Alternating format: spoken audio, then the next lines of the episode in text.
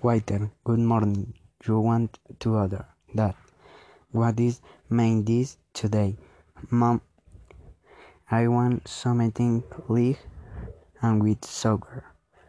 So, me and hunger with big potatoes. Son, me a hot dog with cheese. Daughter,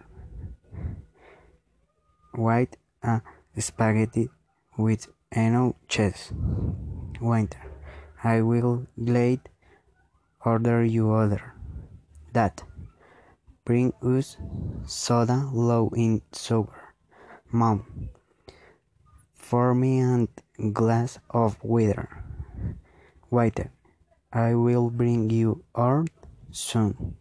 Thank you. My name is Danilo Delgado Caballero. Grado 1007.